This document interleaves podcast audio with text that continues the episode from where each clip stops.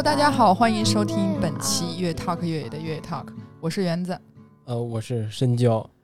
然后我们现在对面坐了两位似曾相识，但是又感觉对于我们的听众来说可能会有点陌生又比较激动的两位主播，请介绍一下自己吧。你先来，你先来吧。我先来。呃，大家好，我是大小电台的主播古四。大家好，我是大小电台的马助理。我操，太低沉了！为什么你说话声这么小？就就不好意思，人间低音炮啊！因为第一次就就比如说这第一次串台嘛，因为毕竟穿越野 talk，这就跟见丈母娘一样，得轻声细语一点。啊，不是，这怎么怎么论见丈母娘呀？怎么论丈母娘就是得小声一点，端庄，好吧？端庄，端庄一点。那点心匣子可得赶紧买了。切正题吧，切正题吧。熟悉我们的朋友都知道，其实我们跟大小咖啡之前有参加过一次那个时间胶囊的那个活动，然后其实我们就一直想要约我们的前辈一起来串台。骂人是吧？没有没有，算算是同辈儿是不是？咱们平辈儿的，咱们不都做了一年多吗？主要是我们其实也一直想说等着那个薇薇回来嘛，对吧？结果薇薇可能有一些事情，所以我们想说，先跟两位男主人先聊聊看，然后我们未来如果对我们还比较满意的话，我们是不是还可以再有下一次串台的机会？不满意我们俩，我们再叫薇薇。敢说不满意吗？哦，这样啊，行行行，我们其实我们认识的还挺，就因为胡老师，对。他他是你们的最开始是最先是你们的听众，然后他到了麦子店，正看在看着你们在在现场录音，是不是？然后他介绍给我们看，你们说正好有个时间胶囊展的活动，对，所以我们就就参加了，对对，然后就在你们那个展里边录了录了两回，在你那个录音棚里边，嗯然后就约了线下见面，约聊，想串一次台。我记得当场就在在咖啡麦子店是吧？嗯在麦子店聊出来要聊啥主题，就聊上瘾这个主题主题是吧？就是因为咖啡和运动都可能让人上瘾，是的，所以我们就聊了这个主题。对，当时确定这个话题的时候，我就觉得挺上瘾的，就 聊着聊着就发现，哎，已经有了这个。串台的这个内容了，可来这瘾瘾劲儿有点大，完过了有俩月了吧？对，有俩月。我跟你们说，越来越去得有俩月了没约成，太吓人了。一件事情要成瘾，你不得有一个时间的堆积嘛？对，是不是？主要是因为正好大小大小的那个江南展，对，刚刚结束，你们确实真的太忙了。但不得不说，那个活动真的非常好，就就就以我们这么多的这个粉丝量，都有人给我们留言说，怎么能参加这个活动呢？对，就 妄自菲薄了不是？但是我真觉得挺奇妙的，就是咱咱们两家能这个合录，因为我我我我我自己自身是一个剪辑增值爱好者，对，就是我觉得像你看齐，就像你看我们电台这这这哥儿四个吧，加上张老板，就是没有一个跟运动沾边的，好吧？而你们呢，都跟运动沾边，就我们怎么可能会录一期节目呢？对对。我可能脑子里老跟运动沾边儿，老想买些什么装备。我最近在想，要不要来个划船机什么的。就上回在薄荷节里面看你们在弄那个划船机，但只限于在脑子里想象，还挺好用的那个东西。哎，那那那是什么抑制了你？只是在想象，没有下手去买？钱呗，那还啥呀？而且地儿大，对，那个占地儿太大了，比较大，可以立起来，是吗？对。哎，张老板不说他们家有吗？他日常就立起来。哎，我好像我们公司还有一个呢。对，这压根儿就没放下来过，一直立着呢，是吧？对，一直就立着呢。行吧，那我们就 切正题吧。对，进正题吧。聊咖啡呢，我就是那我们俩肯定了解不够多，我们就主要发作为主要发问方，好吧？那那你们俩是针对真的对咖啡有瘾吗？呃，古老师先说吧。古老师先说。我是真的有瘾。嗯，我我其实开始喝咖啡是在呃高中的时候，建国初期。高中那会儿上瘾是因为。那个要刻苦学习嘛？对，要刻苦学习嘛，就熬夜啊什么的。然后那会儿，那会儿不是都是雀巢速溶？对，速溶。就是那会儿，实际上它是从那个三合一的速溶 开始转变成两个罐儿，就是一个罐儿是完全黑黑咖啡，黑的速溶咖啡，一个罐儿植脂末。对，一个罐儿植脂末。对，哎，你这九零后还挺了解挺多啊。说明他也是啊，我也我也七十年代喝的。那会儿的时候，就是我尝试喝过，就单独纯纯的那个黑的，纯黑的，嗯，对，开始喝了一点，而且还知道好像就只能只能冲一点吧，就只能冲非常少量的。它有一小勺，然后有一小杯子，对，那一勺，而且他会告诉你，就会剂量倒热水不会倒太多，可能就一小杯，它可能就是现在 espresso 的那个那个大概的那个量。哇塞，喝了之后真的是非常浓，是吧？非常的酸爽，对，就对你来说提神的那个作用非常明显啊。对对对，但我后来只是尝试了一段时间，之后后来后来就没有了，就还是回到速溶咖啡的大大大瓶子开始喝的那种状态。其实当时纯粹就是为了提神儿，嗯，就是为了咖啡因是吧？就是对，就是为了咖啡因。也不知道说咖啡因必须是有这种功效，只是说就是提神。我真是觉得当时可能就是岁数小，大家也不知道什么咖啡因，就觉得咖啡就是一个提神的东西，就像肾上腺素一样，汤打完之后，汤一下站起来了。对我甚至当时上学的时候是这样，我觉得喝黑咖啡。老师讲课照样睡觉，后来我怎么办呢？我直接嚼那咖啡粉，速溶咖啡粉。你狠啊！直接嚼啊！就没办法，那太困了，我这 你这不 会睡呗？口吐黑沫吗？对，就老师说你这嘴嘟囔什么呢？都让我站起来，我说实在太困了，不好意思，老师。但是学习也不咋地啊。对，那你嚼那个真的有有有效果？因为苦啊，它真的苦，它真的太苦了，所以我觉得当时。呃，咱们喝咖啡跟吃辣椒，其实对于我来说是一个功效。它并不是说真的咖啡因有多少刺激你，是吧？对它，它多少什么咖啡因与什么受体结合，然后形成乱七八糟的东西，才导致你抑制你不睡觉。我觉得当时没有，就完全是因为它苦。首先，我们不太能吃苦的东西，苦对于我们来说算负面风味。对对，所以我觉得可能是苦那个味道才让我们提神。对，反正我当时是这样。对，但是你要说正经对咖啡上瘾，对，古老师你是工作以后。不不，我大学的时候就开始上瘾了，是吗？对，大学的时候你喝喝什么咖啡呢？大学的时候，你那个年代，我觉得咖啡还是挺匮乏的吧？哪儿啊？处处是陷阱，你听见没有？我大学那会儿就开始有星巴克了，星巴克说白了，对于咖啡开始上瘾是在大学的时候。然后大学的时候为什么要对咖啡上瘾呢？但是我觉得装逼啊，对啊，对大杯子是吧？对对对，哎，这个这个这个这个节目可以播放。对，就是因为就是身份的象征，对身份的象征。当那会儿也没有苹果电脑，反正就就星巴克是吧？就往里一坐，可能就觉得稍微的那个什么。那会儿估计咖啡厅也非常非常少，对对。当时咖啡馆也不多，能叫出名来的。确实就那你一开始喝的时候就直接喝美式吗？还是说也会比如说没有没有卡布啊？没有那看那会儿受港台音乐的一些 对歌曲的一些熏陶吧，就喝个什么卡布奇诺呀、爱情卡布奇诺呀，对对对，就开始喝那些。那那也是一天不喝就难受吗？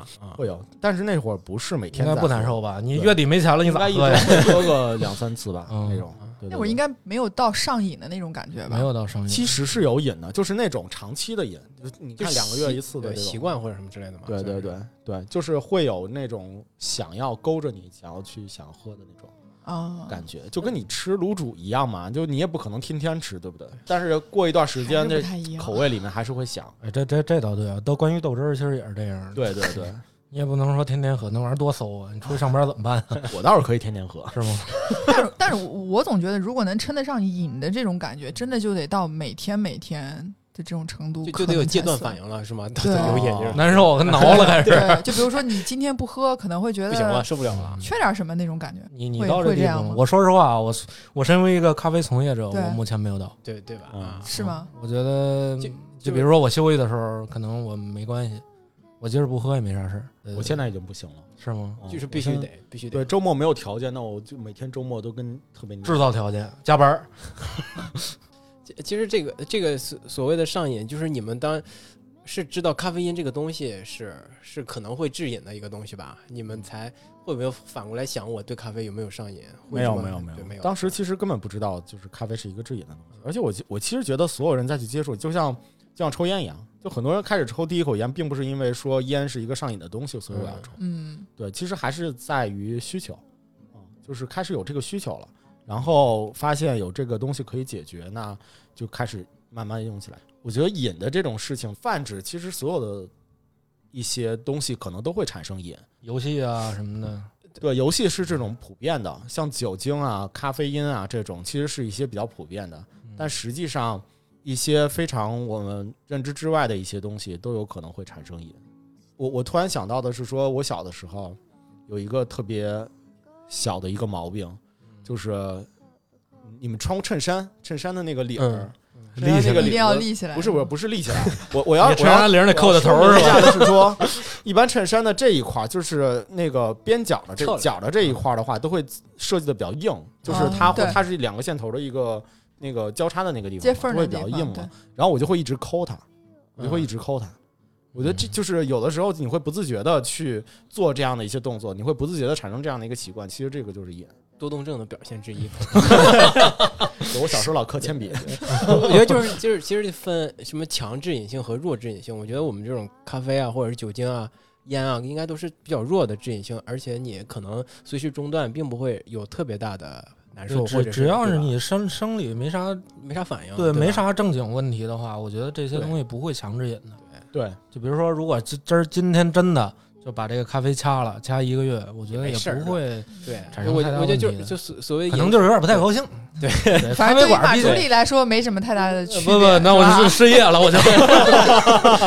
对，我觉得咖啡馆首先它它它只是以一个咖啡当一个饮料进行一个媒介，其实它是一个社交场所，没错。所以可能我们更需要的这个瘾更在乎于社交上。啊，而并不是真正的这一杯产品咖啡因上，对它就是应该是这个瘾就应该是个综合的需求，对吧？就是可能我有社交需求，我可能就是觉得这个是一个饮料，我喝其他饮料可能里面有糖，我咖喝咖啡可能卡路里摄入没有压力，看着健康，对，看着健康，对，就这样，可能是一个综合的需求，让我对它产生了习惯，大家可能会觉得有瘾，但是。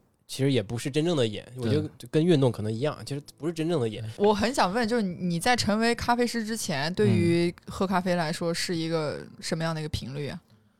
呃，说实话，其实还挺微弱的。最开始我真是拿咖啡当饮料，我就像古老师说的这个三合一速溶，我觉得很好喝。至少现在我觉得它也是很好喝的一个饮料 啊，饮料。对我对于我来说，它就是一个饮料，它很好喝的一个。因为咖啡对于我来说就是一款饮料而已。就像什么麦斯威尔啊什么的，我也觉得也很好喝。就就你拿它当甜水喝嘛，对吧？也不错。真正接触咖啡，还真是因为我从事这份工作以后。就是会强迫自己，就没有办法，因为每天早上你打开咖啡机，你需要调整一个合适的参数。当你在调整这个合适的参数，你必须要喝到这杯咖啡。所以可能早上那几杯很难喝的咖啡，全是由咖啡师喝下去的。然后之后的话，可能喝七八杯之后，几乎我们就差不多了。就是你是因为工作的有一个原因，所以需要每天摄入，还是说就是你有一些瘾？但是可以因为工作之便就哦，郭老师，你你要这么说还真是。就比如说刚才我喝这杯美式，嗯，我是觉得水没有味道，我需要喝一个带味儿的水，哪怕它是我现在只有两种选择，哦，要不然就美式，要不然就乌龙茶，嗯啊，不会喝白水，呃，也不是不会喝白水，就是我极度渴的时候会喝。就比如说现在这种情况，我可能就喝一杯美式，嗯，喝一些首先没有糖的，不像饮料的，然后其次的是是吧？有有比较健康一点的，对你，所所以就是你你们日常喝水的频率是是多少呢？我喝水还挺多，就比如说我在开会的时候，我会买两三瓶乌龙茶备着啊，那那就两小时的会议我都会喝完。那它也不是水，它还是一个饮料，对吧？对，就是那种带味道调味饮料，带味道的白水，对白水，有白水啊，白水我现在喝的越来越少了。是，我我也是，我到现在为止还没今天还没喝过白水，是吗？啊，哇塞，那你应该喝点了。我我已经喝两杯咖啡，这是第三杯。哎，那我想问一个可能我觉得会不太恰当的问题啊，但我觉得马助理这么是吧，度量度量这么大，应该不会。我是度挺大的。就你刚刚说，就比如说胖的节目，就咖啡师可能在早上准备营业前会调试这个装备。那我觉得你从第一天刚开始，比如说成为咖啡师这个工作的时候，你怎么去界定说之前或者不好喝？对对对。呃，这个在培训的时候会有一个长期的训练。呃，我记着我们新招的咖啡师有好多，几乎都是第一天来让他喝浓缩，给他喝跑了。因为是这样，你首先要锻炼一下你的味觉，因为大家大家都知道，这个味觉只分酸甜苦咸鲜这五种味觉，其余的都是香气。你要在这五种味觉之外去感受你的香气，所以你要训练。就比如说现在有好多啤酒或者威士忌，大家感觉不出来，所以你只能靠喝。所以说你就一直要喝，一直要喝，就有好多姑娘连喝十几杯以后就受不了了。就我我们培训的时候，甚至有的姑娘都哭了，快哭了，哭了。真是你想那浓缩 espresso，她之前从来不喝，它要比普通的美式咖啡要浓十倍啊！啊，那整个就是一个浓缩的那么一个那么一个那么一个东西。一直往下喝，谁也受不了的。所以说，咖啡师在前期做被培训的时候，是一个挺痛苦的一个过程。所以你说咖啡师是不是对于喝咖啡其实都不会形成上瘾的这种感觉？是不是因为前期这样太什么了是吗？对这种受受的折磨太多了，有点像速成的往里灌的这种。我觉得也不一定，因为毕竟你所在这个行业，你还是想看一些同行业的一些竞品，或者同行业的一些不同的咖啡豆。就像二位这种做运动品牌的一样，你们肯定也要做市场调研，肯定也要去其他家体验他们的不同的产品。这这是都存在这个问题。这个咖啡是有绝对好坏之分的，还是对于我来说，咖啡是没有真正的好坏之分，就看你喜欢不喜欢。就像我平时吃麦当劳那个鲜煮咖啡，我每次都会点，甚至我觉得还不错。对我觉得咖啡只是看你喜不喜欢而已。实际上，因为他写了一个问题，我倒觉得这个问题可能不知道好不好答。就精品咖啡跟速溶咖啡之间。这咖啡因的这个含量是不是还是有些不一样啊？当然有不一样。首先，速溶咖啡是把一整个咖啡豆都去做一个即溶的那么一个东西，而我们就现在咖啡馆里做的咖啡，其实按理说，咖啡那一颗咖啡豆只能被萃取出出来的东西只有百分之三十，也就是百分之七十都是一些多碳的一些纤维了，就是你已经喝不了，就是渣子。说句说句不好听的，但是速溶的工艺是把它全部。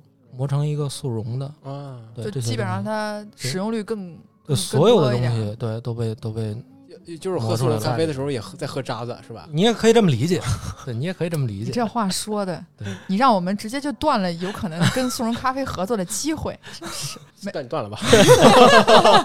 大咖啡可以跟你们合作吗？深交的心态就非常好。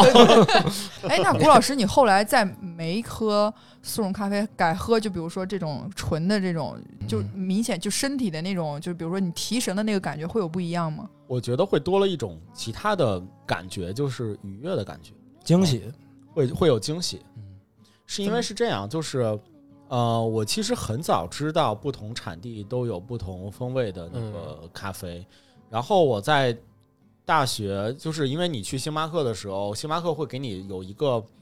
有有一个隐藏菜单叫做当日咖啡，或者是本周咖啡，就是当你知道有这样的一个菜单的时候，你就会会去点嘛，总觉得自己啊，一个文艺小青年那会儿啊，是吧？小众一点是吧？对，小做了做了风度翩翩，对对，总得喝点不一样的。那边排着大队，突然跟人家您这突然念诗，春风十里不如你，来杯本质咖啡吧。不是，我是觉得，就是当你排着大队，终于排到你的时候，你大声的跟服务员说：“我要一杯当日。”就觉得对后边一堆人都觉得有点牛，哎呦，什么东西？这个小伙子有有有 有那啥啊，有点东西啊。所以在那个时候，我就已经知道不同产地有不同的咖啡的风味了。但是实际上，就是在喝那个东西的时候，只是知道说它是一个新鲜现煮的，然后只是说哦，这是一个什么什么地方的，大概是什么样子的。但是同样是感觉到苦，感觉到非常的酸，就没有什么太太明显的区隔，说我能够有愉悦的这种感觉。后来。就是工作了一段时间之后，开始去了一家精品咖啡馆，去慢慢去品尝单一的那种手手冲的单品的豆子的时候，才发现，哎，原来。这么不一样，就是开始有花香，有水果香，然后开始整个的你喝下去的那个感觉，包括就是咖啡里面通透的那个没有渣子那个样子，对，没有渣子，就是觉得很很特别，就是像打开了一个一扇新的门一样。嗯。然后后来去了解，就是咖啡本身它来去做这件事情，就是去给你这种愉悦的感觉慢慢的，你就会觉得，哎，你开始对它产生兴趣了，然后你就会不断的去探索说。哦，还有哪些产区的豆子，它的风味特点是什么样子的？然后慢慢想要不断的去了解这个豆子背后的一些故事啊什么，是其实是这样带过带入过来的。所以说，呃，从我们这次节目主题从瘾的这个角度来讲的话，实际上我是觉得就是成瘾的这种现象，一个是说你你自己有刚需，开始不断的去投入；第二件事情是这个这件事情开始慢慢让你觉得有一些意义，或者是对你来说能够产生一些愉悦的这种感受。其实这种情况下就会有这种瘾的这个这个说法来去形容，因为我我一直非常的怀疑，就我觉得聊过嘛，就跑步的这件事情，对，是的，我一直非常怀疑跑步这件事情有多么大的乐趣，因为我是一个对于跑步来说，不是我对跑步的我对跑步的定义等于孤独，你知道吗？在自己身体特别拧巴的时候，你的内心又在不断的挣扎，说我热我好爱跑步啊，我热爱跑步，我要出汗，我要我要什么代谢，对我要我要什么荷荷尔蒙要激发起来什么这那的，我觉得。绝对是一个伪命伪命题。是的，是的。所以我特别不相信你们。对，是的，是的，跑步的。但是从你们的角度，就是从一些热爱运动的人的角度来讲的话，他们一定是说，因为这项运动给我带来的愉悦感，给我带来的我觉得这个是肯定有共性的，没错。嗯。就就是应该是对这个跑步这个每每它能承载出很多诉求，对有些人可能就是为了健康是是不得不跑步，最后养成了习惯，我就跑步。哎，这个每天可能到这个时间了，我就得跑一跑，不跑确实是会有一些缺失的东西。我觉得这个可能是瘾的一个表现。另外有可能还是像你说的咖啡，可能也有跟一样嘛，就有社交的功能。哎，我们加入跑团。对吧？加入跑团之后，我跟大家聊聊天，一起一起跑完之后吃一吃喝一喝，我觉得这个也是解疏解他的一个需求的一个一个点。还有就是他可能竞技。竞技精神嘛，对，真的是有有有有什么的啊？就是你不断的 push 自己，让自己取得更快的成绩，跑得更远，这个肯定是有一些成就感和获得感的吧？这个瘾肯定不是就是什么就生理上的什么内啡肽之类的，肯定不是单纯是这个，可能加上综合好多原因，让它让你成所谓的瘾。对，这这这个我觉得特别对。之前我记得我们在老国贸饭店的时候，那家店当时还在的时候啊，当时他们有一个超级猩猩，那边然后超级猩猩的，然后会来我这喝咖啡，就有一个姐姐跟我说，她说。呃，首先健身，像这种健身跑步啊什么的，其实对于人性来说是一个拧着来的，就是人都是有惰性的。对，大家你是在做一个。反人性的东西，对反人性的一个东西。但是我们为什么要去健身房呢？这是他当时给我的一个这个一个点。他说可能是因为性吸引，性吸引。对，哦，可能是大家喜欢那种美的线条，然后大家都穿着是吧比较紧身一些的，然后比较好训练的一些衣服，然后体现出人的美妙的一个线条。然后当你这么训练美是吧？对对对对，就是完全是一个性吸引的一个状态。我我我不知道，因为毕竟我不健身，有可能。对对，所以说对于我来说，我觉得刚才申娇说的也对，就是这个东西，就就比如说你今儿不跑步了，你活不了了，我觉得也不至于，也不太可能，对吧？就是你万一你腿摔折了，你也跑不了了。所以我觉得有的时候也可能会跟一些呃社交。有一些沾边儿，对吧？对，就是每一个人坚持跑步的理由都是不一样的，可能完全不重复。那就像其实每个人选择喝咖啡也是也是不一样的。对我记得我第一次喝咖啡也是在高中的时候，就高三那一年，因为真的。每天做那种题，实在实在是特别累，就感觉脑袋已经都不转啊，并没有，并没有，并没有，并没有，也是四九年开始喝咖啡的。我我那会儿已经已经不只有速溶咖啡了，然后那会儿我就我记得那个 时候就是同学之间都会说，你要不你喝喝点那个咖啡刺激一下，就还有人问的说，那为什么不喝可乐呀？喝完可乐不不更容易那个刺激？真是，其实可乐里的咖啡因也不少，对，茶叶是吧？对对，茶茶里有茶碱，跟咖啡因对，但但是我感觉年轻的人可能很少会有人选择去喝茶叶，还真是。对，就可能可乐这种，因为随手就能买，也比较方便。然后那会儿我记得我第一次喝咖啡就心跳特别快，嗯，所以我一直很好奇，就是喝咖啡心跳快这个应该是个体的差异，不是说所有的人都会出现这种状况。反正我是不不不不会心慌，喝多少应该都不。我第一次喝真的心跳非常快，反正会有会有会有这种这种因素在，它可能是促进了你的一点肾上腺素，一直跟那突突，所以会心悸。然后我那会儿就觉得哦，好吧，可能我不适合喝咖啡，因为就心跳很快，然后心跳一快呢，我确实也不容易困了。嗯，然后就觉得说啊，可能得换别的方式。所以其实那次我当时我尝过那次咖啡之后，高中。反正高三在大上大学之前，我就没有再喝过咖啡。哎呦，基真的没喝，因为当时心跳的那个感觉还是觉得有点不是特别舒服。是。然后后来就真的是到上大学，然后同学之间一般每次约去哪儿，那就咖啡厅了。嗯。然后那会儿可就不止星巴克了。哦。对吧？各种各样的。还有 还有大小咖啡吗？对对对对，各种各样的地方。大咖啡是四九年开的吗？五零年开的，也开七十多年了。就那会儿感觉去咖啡厅喝咖啡。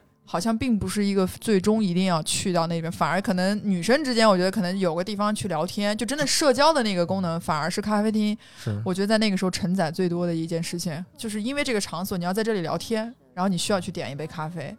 那对，可能那个时候最多点美式的反而还会少一些，因为觉得太苦了，咽不下去。对，真的就像马助理说，太苦了，尤其是咖啡，当你一上来之后，不可能说马上把它喝完，它会慢慢慢变成常温的。然后你可能就会觉得加一些奶，加一些不一样的东西，觉得可能喝上去就像饮料的那种感觉。嗯，对。所以你会点什么？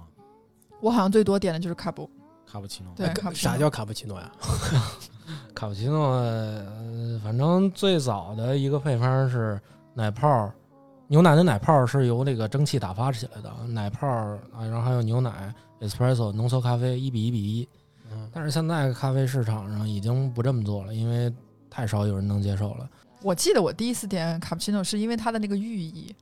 爱情卡布奇诺，对对对对对，没有。卡布奇诺那个，就是这个咖啡的名字，它是有一个有一个那个什么的，就有一个传教士什么的，是传教士，然后什么什么披披那个什么布啊，什么乱七八糟的，对，具体怎么着我也忘了。对，反正我我我是记得我当时点这个的原因，就是因为先知道了这么一个算是故事吧，背后的，然后才会选择去点那个。然后后来你就会发现，咖啡厅里基本上大家都会点，因为它上面会拉花嘛，嗯嗯嗯，非常各种各样什么样的拉花都有啊，是是。对，就已经变成就是拍照拍的是它那个拉花的那个东西，其实口味这个反而基本上没有没有太多人去去去聊。那个时候可能才是真的是纯是社交需求吧，对咖啡。然后买咖啡必须要个杯垫嘛，周杰伦唱的好吗，当咖啡离开了杯垫，我忍住的情绪在你后边。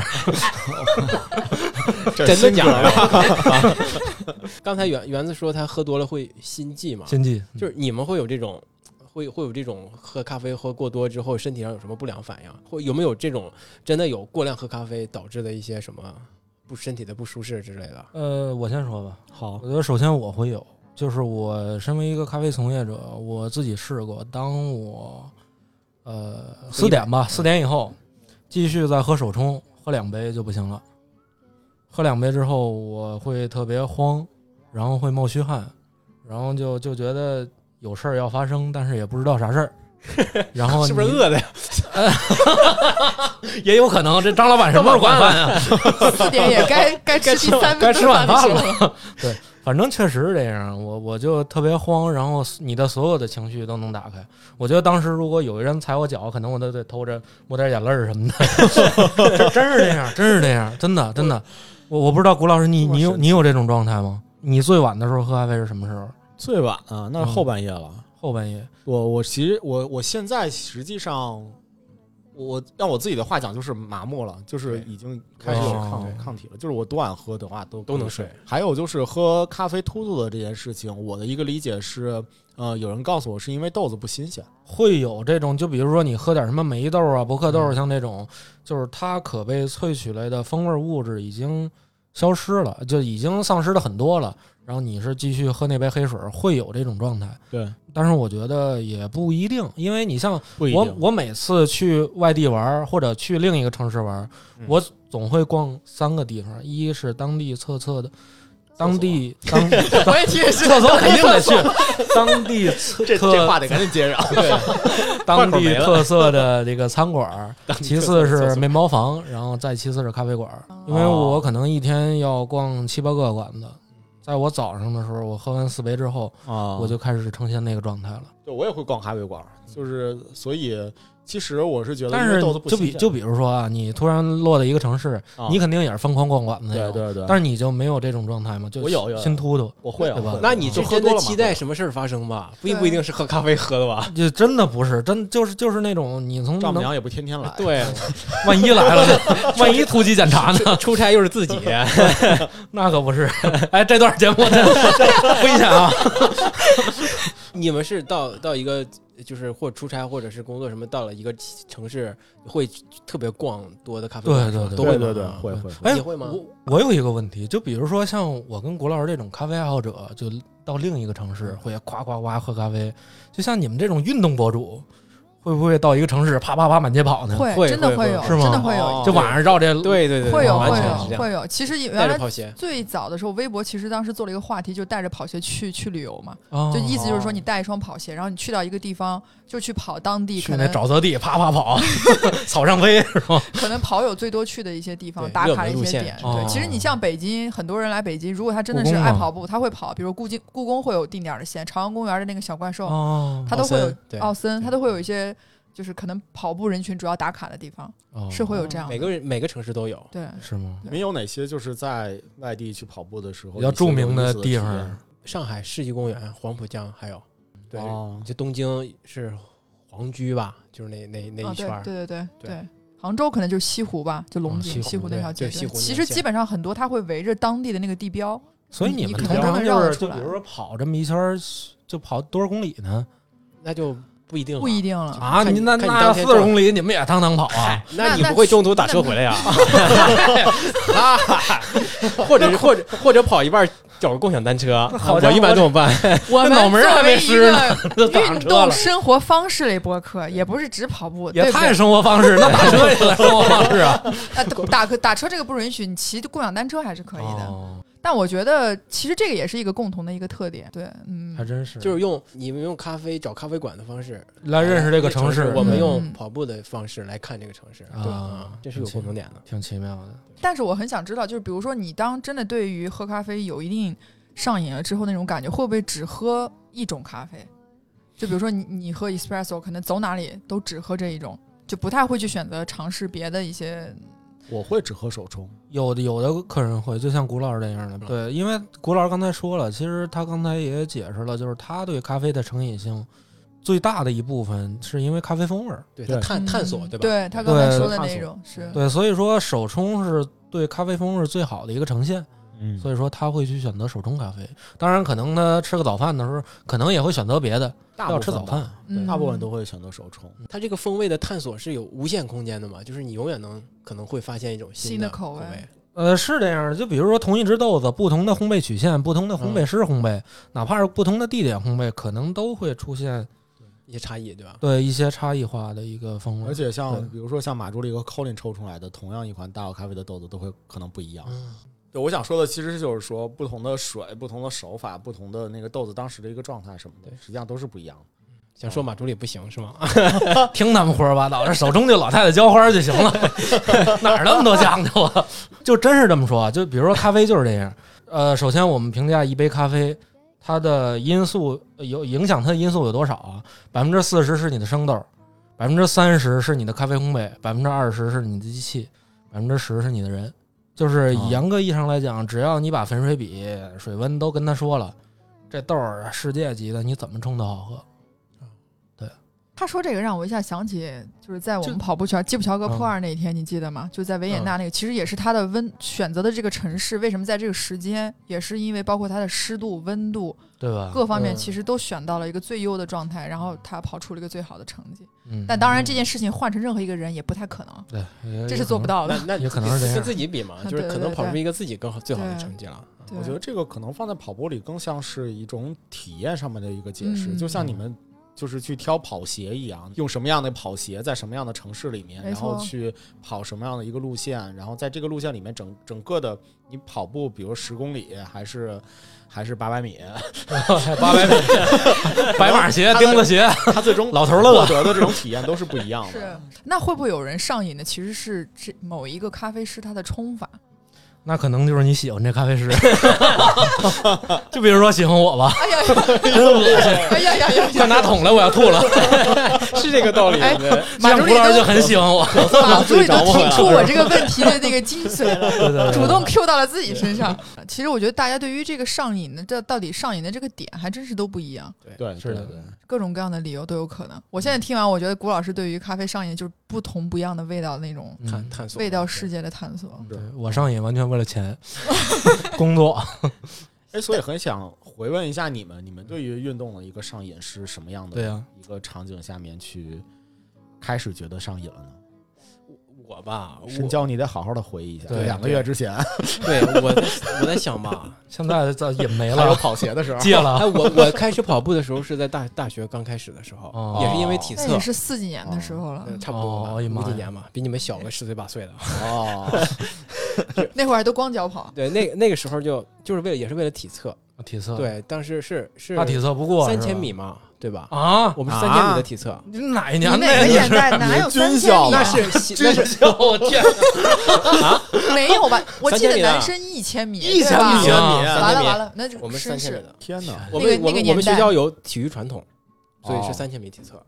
你确定女生也是吗？女生是一千五，男生是三千。哇塞，那得亏我没在那个，我们都八百，八百一千。对呀，八百一千。我靠，你们这么这这么什么吗？对，有的时候还是我们学校啊。对呀，就我们有时候跑的时候还顺中间那操场，看老师没来，拐回去了是吧？对，拐回去了。有过有过。然后假装一到终点呼哧带喘的，老师说去重新跑。然后说，哎，你这成绩可能已经达标国家一级了，你重新跑吧，你赶紧入选吧。你是在那个三千米上找到了自信吗？那倒不是，就是我为了就是为了过嘛，当时就是为了。过这个这个体测，嗯，所以就开始跑步，慢慢跑。我跑完之后，可能还会跳会绳，还做做在单双杠上做做俯卧撑什么。跑完三千米还是会对对对，我我那时候练练的时候会这样，而且我之前也没有任何运动习惯，就是到大学之后，因为这个三千米，可能就是因为一个机会吧，就是他给我了给我一个刺激，可能我就想，哎，那就跑一跑吧。可能是双重因素吧，也想。就是过那个体测，确实真过不了。他们跑跑一圈四百米，可能就呼哧带喘的了，就完了，就就开始走了。那肯定过不了啊！跑七八圈对对，跑七圈半吧，我记得是四圈对七圈半。然后我就开始就慢慢练，也是为了减肥嘛。肥也没怎么减下去，但是确实是让我能练到了过了，就是这个三千米过了。而且那么胖还能跑下来三千米？对，而且真的是你需要跑一个小时，长时间练，真的是长时间练。就你你的身体就习惯了。那你是连续跑吗？就不停不会走？就不走不走，当然不走，当然不走了，一直跑。对，三千米一样的配速吗？那时候我靠，我记得是我们班六十个人吧，我能我跑了第二，这么厉害啊！我靠，你这神奇不神奇？当时我就觉得我靠，你多长时间？我想问问，我忘了，这个真的忘了，就记得也不能告诉你。我当时还想，你知道我跑的时候感受就是，哎。别人怎么跑这么慢啊？哦，就是跑起来，就是因为我我还有个同学，他是他经常打篮球，也瘦瘦的嘛，他一米七五的个头，大概一百二十到一百三十斤，很标准的身材，就是你看也上精壮，对对。我记得有一次跟我练习，就说哎，他有一天晚上说我宿舍的，他说哎，咱们一起去跑飙一圈，我看你跑，咱们一起跑吧。我们俩就一起跑跑，跑完之后。他说：“哎，等会儿我我先跑完了，我先走了，我先出去了。我会跑完之后，我还会做俯卧撑嘛。我到那个操场那儿，他在扶着树在这吐，吐，给他跑吐了。我天啊！对，就有有过这么一个经历，可能是正反馈吧，还是怎么样的？我就觉得，哎，我就养成了这个习惯了。就大学的时候就一直在跑，一直在跑。毕了业之后呢，也会有这个习惯，就是一直在跑，一直在跑。”那那园子呢？对你你是因为因为他刚在说他那个上学的时候，我就其实我脑海中就在回忆我参加运动会的时候的的项目。我记忆中，我参加运动会好像每次只报两个项目，一个是四百米接力，还有一个就是跳高。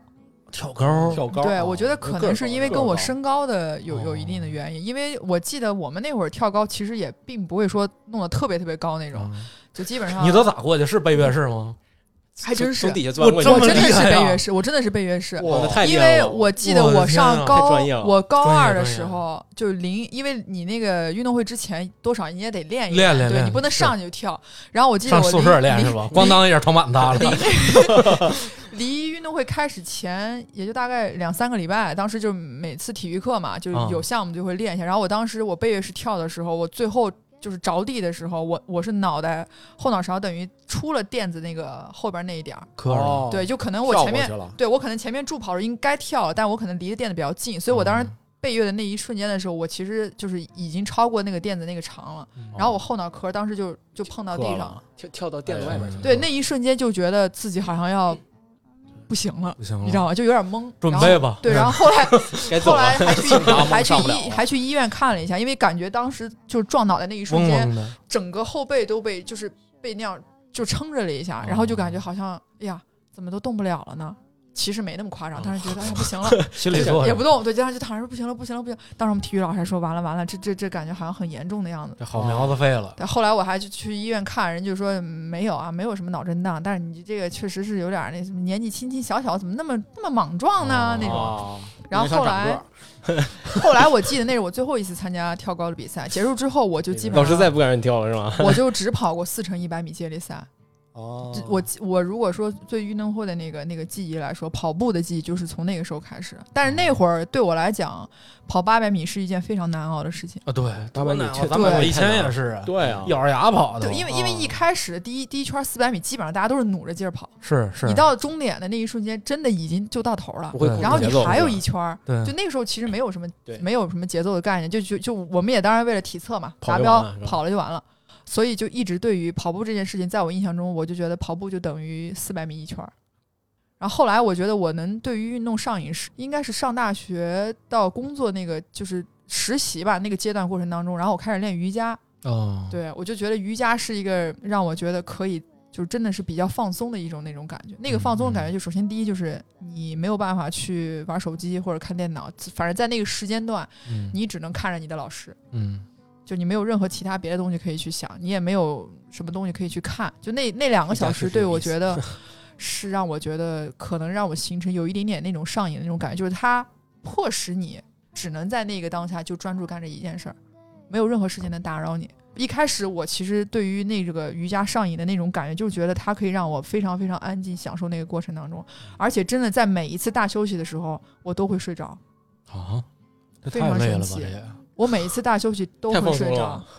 什么叫大休息啊？就是瑜伽每次结束之后，它大概会有一个呃几分钟的静下来，就是它会把灯光都熄灭，基本上都安静，然后可能把那个有点像那种白噪音的那个音乐会放的比较大，然后老师可能会去引导你，比如说你这个时候先放松你的气啊什么的，对，放松眼睛，放松胳膊，放松手，让你感受自己那个瞬间的时候，我都会睡着。哦，非常打呼噜了，起来，很奇怪，就真的我都会睡着，然后最后但是也会被他，就是他会告诉你醒来的时候我也会醒。嗯，就是就是那种感觉，让我觉得我有一点点就是像上瘾的那种感觉，对，就睡得很舒服，对，睡得很舒服。其实你其实你就是躺在一个地上，我觉得是在休息，对，是在正经的休息，对对，就那一个瞬间，我我体验体验过这种瑜，就是在大课里面的瑜伽，就体验过一回，我也觉得也是很很舒服的一个状态，就是在那个空间里边嘛，你只能干这件事儿。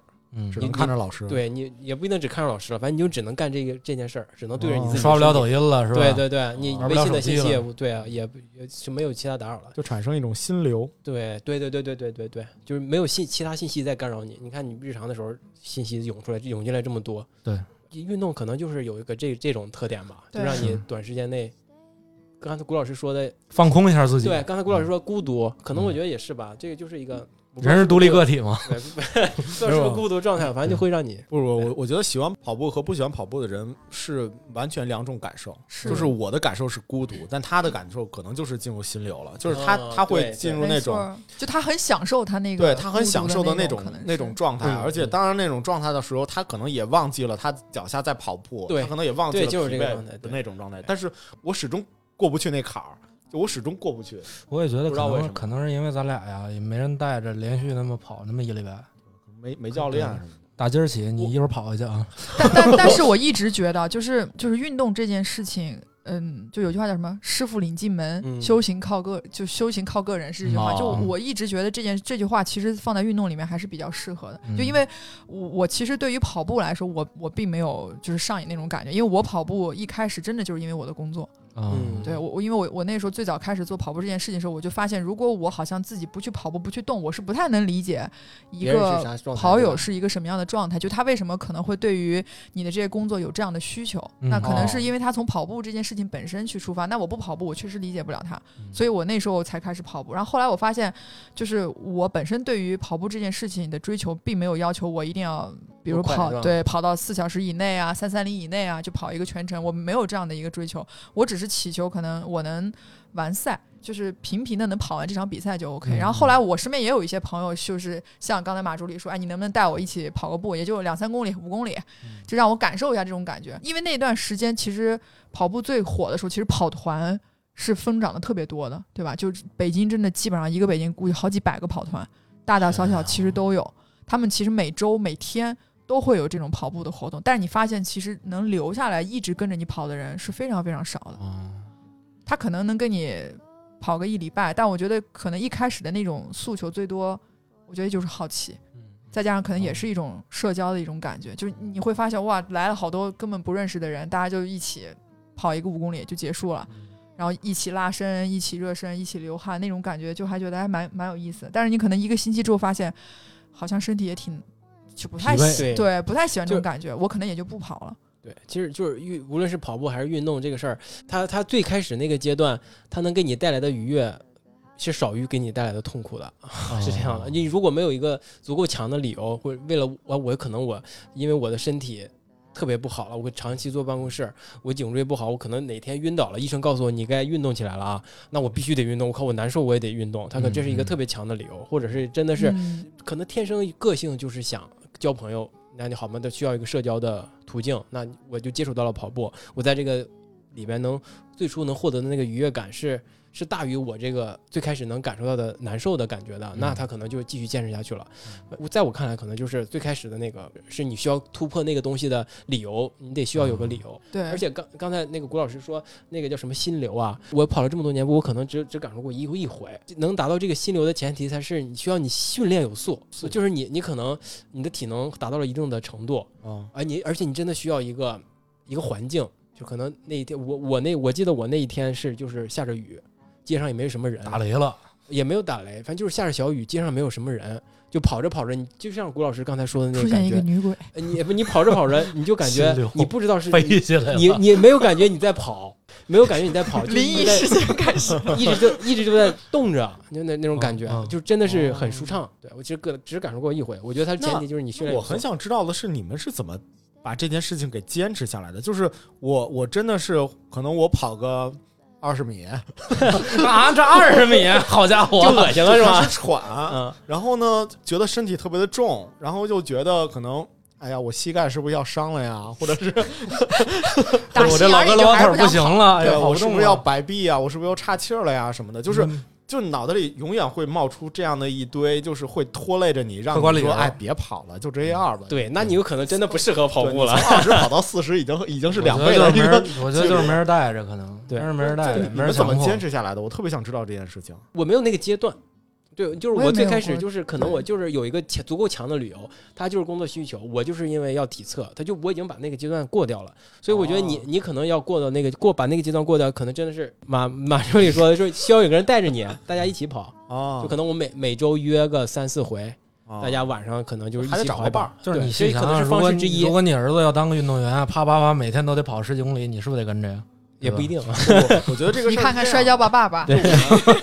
我我们我们在最开始跑步的时候，就是在学校里面去练跑步的时候，很多人也都坚持不下来嘛。然后这个时候的话，老师会去说，就是你只要跟着前面的那个人，你看着他腿，你只要你只要专注的去盯着那个人的腿，踩他脚就一直跑，就就 OK 了。就是你你就可以慢慢的去忘掉别的一些事情，你就可以去慢慢坚持下来。是不是因为这个道理，所以就是就是我需要找一个伴儿来去。我可能觉得就是咱们年龄越大吧，随着咱们年龄越大，就可能自我的意识越来越强了，他可能会放大你的痛苦，就是跑步最开始的痛苦。你看你年轻的时候，还是小时候开始就进入这件事情，就开始感受到快乐的话，可能会更好一点，对，就不会不太不会想太想那么多。呃，就所以你可能年龄变大了之后，你就需要一个特别强的理由，或者是真的需要一些想一些办法，让让人带着你啊，或者你就想一些办法了。我觉得可能还有一方面原因是看你自己对于。呃，运动或者对于跑步来说，你是想要去怎么样的去了解它？就比如说像刚刚郭老师说的，比如说他可能跑个几几百米吧，就我觉得可能会伤膝盖啊，然后可能会各各方面身体不舒服啊什么。我觉得可能一部分是你你内心已经觉得这件事情可能会对你带来一些不太好的舒服的感觉，所以你可能。也不太会去觉得这件事情，如果我真的超过了我之前既定的，比如说两百米，我我真的跑了五百米了，会发生什么样的状况？就是对于这件这件事情的科学正确的认知，也是一方面的一一个缺失。对，就像我对于咖啡来说，我会觉得我喝咖啡，我突突突突突心跳就根本不好。我觉得跟这个是有很大的一个一个一个原因的。可能大家会不会愿意去主动先去看一些真的对这个东西是正向的一个报道，或者正向的一个东西，然后从而我再去思考说。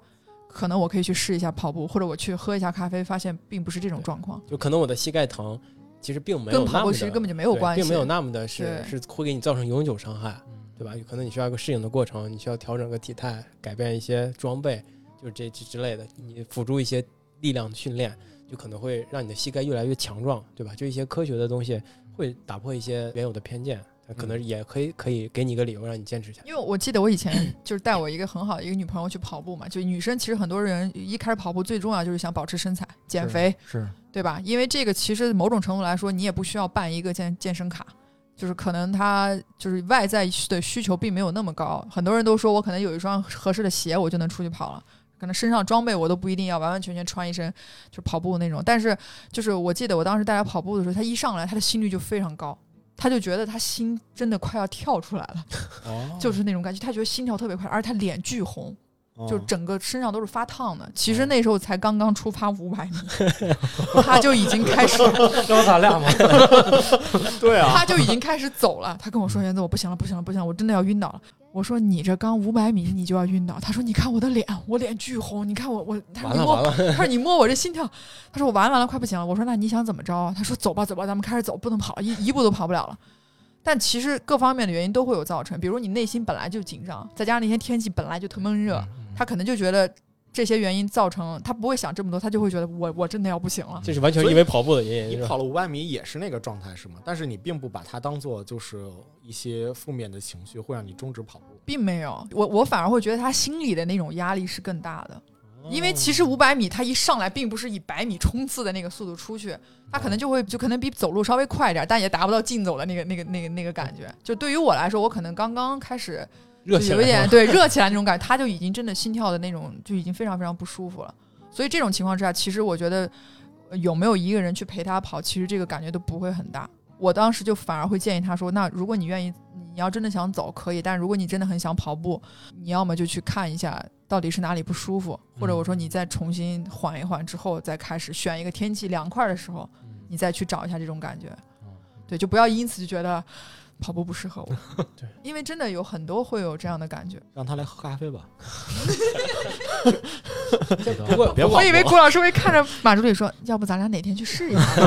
做梦吧，不不不，做梦。下回，下回，下回，下回，下回，每次都下回。这不是代表咖啡已经跟 Ultra 开始阶段性的开始跑步了？我那天还见到了马助理，是吗？跑了吗？没有，我当时接我女朋友下班。我想说，咖啡因跟跑步之间这个关系，你觉得是什么关系？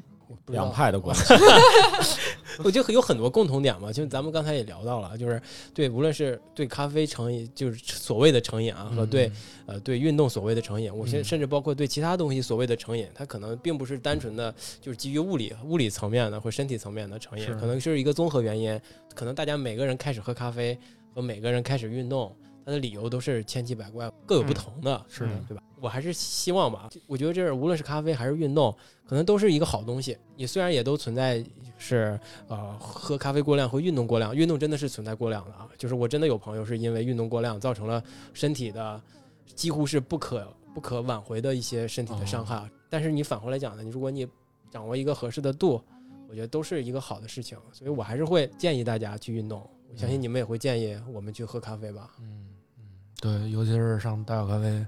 充充五百送七十，他送七十，我以为充五百送五百呢。你充一千就送一百五。其实我们当时在做这期节目之前，确实有有过一些报道，是说就是咖啡因对于运动来说，它是有一些积极的促进的作用的。嗯，只要你掌握好那个那个度就好了。对，因为个体确实会有一些差异。在国外，很多人会选择说，在运动前某一个时间段，可能他会选择去喝一杯咖啡。然后运动之后，可能他也会选择用咖啡去代表、去代替一些可能电解质或者其他一些一些能量的摄取。这个其实跟每个人的身体体质是有一些不一样的。突然你说到这儿，我想问一个问题，因为我听着有两派的说法，就有一派说跑完步喝啤酒不好，所以是这样吗？没有吧？我个人觉得没没什么，这有有有可能会有啊。嗯嗯，就是我觉得。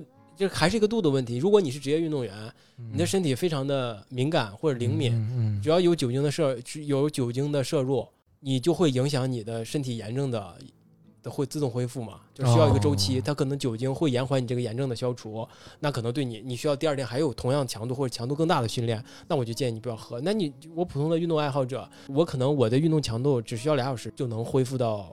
就运动之前的状态，那我喝点酒精，摄入点酒精，我延缓到四个小时，也不耽误我。我甚至我可能觉得我第二天就不跑了，不练了，再隔一天就是就是再练。所以我觉得就是你你如果你选择嘛，你如果你是职业运动员，对成绩有要求，嗯，或者是你你你不是职业运动员，但是你对成绩也有要求，就那样，你必须我第二天要有个超级高强度的训练，那酒精可能这确实会对你有些影响。那你你如果是我像我这样的，我就没什么影响，你可以喝啊。对对，其实咖啡也是一样的。它对于一些比如说快代谢者和慢代谢者来说，其实它的存在对于运动前后的表现肯定都是会有影响。这跟个体的差异还是有很大关系的。我觉得还是希望有机会吧，两位能，哎，对，咱们可以约一次跑步，对，改天，我们先一公里，下次，下次，下次一定，下次一定，下次一定。马助理特别怕在这个节目里立下这个 flag，没事，等等伟伟回来让他做。对对对，让老李跑，让老李跑。对，下次一定。好吧，好吧，等薇薇回来，等薇薇回来，我们下次再来一次，是吧？我们希望能在一边跑的时候一边录，你觉得这种感觉是不是应该还蛮不错？那估计我们仨就就不是在喘了，就没别的声了。好好好好，非常感谢大小咖啡这次接受我们的邀请。感谢这个这个这个这个越野 talk 给咱们给给咱们大小电台这次机会啊，谢谢，我们终于接触到了这个关于健康一方面的一些东西了。咱们这不是喝酒就是吃我，没别的，真的。我妈当时听我播客，就你们这播客，除了吃就是喝，没别的，不干点正事儿，对，不干正事儿。我觉得今天这期节目其实还是没有聊够，没有上瘾，对吧？感觉还是差那么一点意思。可不吗？对，跑起来就好了。对对对对对。吴老师这句话说的对，下次一定啊，下次下次一定，细水长流嘛。行行行，我先替薇薇答应。对。